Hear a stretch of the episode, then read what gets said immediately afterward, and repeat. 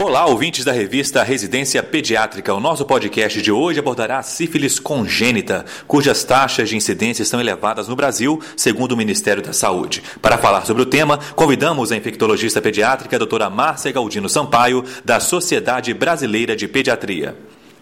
A sífilis congênita é um importante problema de saúde pública em nosso meio.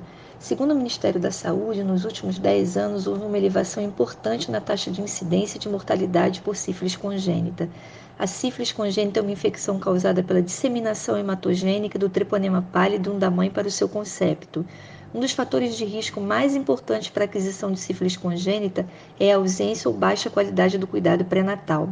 A taxa de transmissão vertical da sífilis em mulheres não tratadas é de 70% a 100% durante os primeiros quatro anos em que a doença é adquirida e pode causar a morte fetal ou perinatal em 40% das crianças.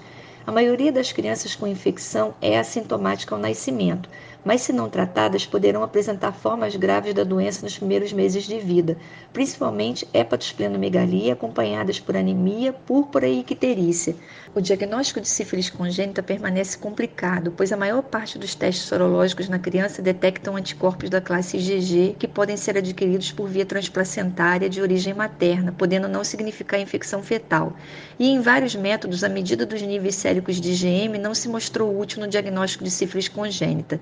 Então, diante das dificuldades do diagnóstico da sífilis no recém-nascido, esse deve ser baseado em dados clínicos, epidemiológicos da mãe, em parâmetros clínicos, radiológicos e laboratoriais da criança, pois não existe uma única avaliação que demonstre com alta especificidade e sensibilidade o diagnóstico da infecção na criança. A gestante deverá colher o VDRL na primeira consulta do pré-natal, por volta de 28 semanas e no parto. E nenhuma criança poderá ter alta da maternidade sem que se tenha o resultado do VDRL da mãe no parto. A única droga com eficácia comprovada para o tratamento da sífilis na gestante e na sífilis da criança é a penicilina G de uso parenteral, isto é, benzatina, procaína ou cristalina. É importante documentar o tratamento da gestante de seu parceiro no cartão do pré-natal e para as gestantes positivas o VDRL deverá ser colhido mensalmente para a documentação da queda dos títulos.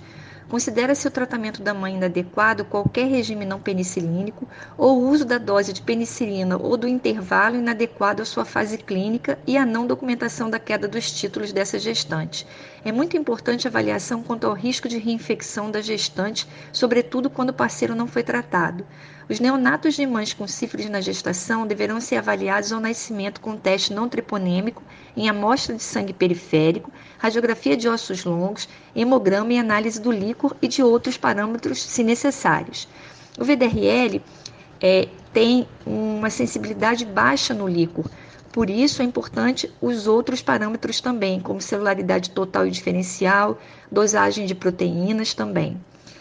Na presença de neurocífilis, a droga de escolha é a penicilina G cristalina. A segunda opção, na falta da cristalina, é a penicilina G procaína. E a terceira opção, ceftraxona. Um parâmetro que está sendo destacado na literatura é a comparação dos títulos de VDRL entre crianças e suas mães. Foi demonstrado crianças com títulos superiores aos maternos em quatro vezes em apenas 22% dos casos. Desta forma, a presença desse parâmetro classifica o caso como altamente provável para sífilis congênita, mas não deve ser o único dado a ser utilizado para o diagnóstico, pois a sensibilidade é muito baixa. Por isso é importante ressaltar que o título de VDRL da criança inferior ao materno não exclui a sífilis no bebê e que a decisão de tratar a criança não deve ser baseada apenas em evidências definitivas de sífilis congênita, mas também na probabilidade da infecção.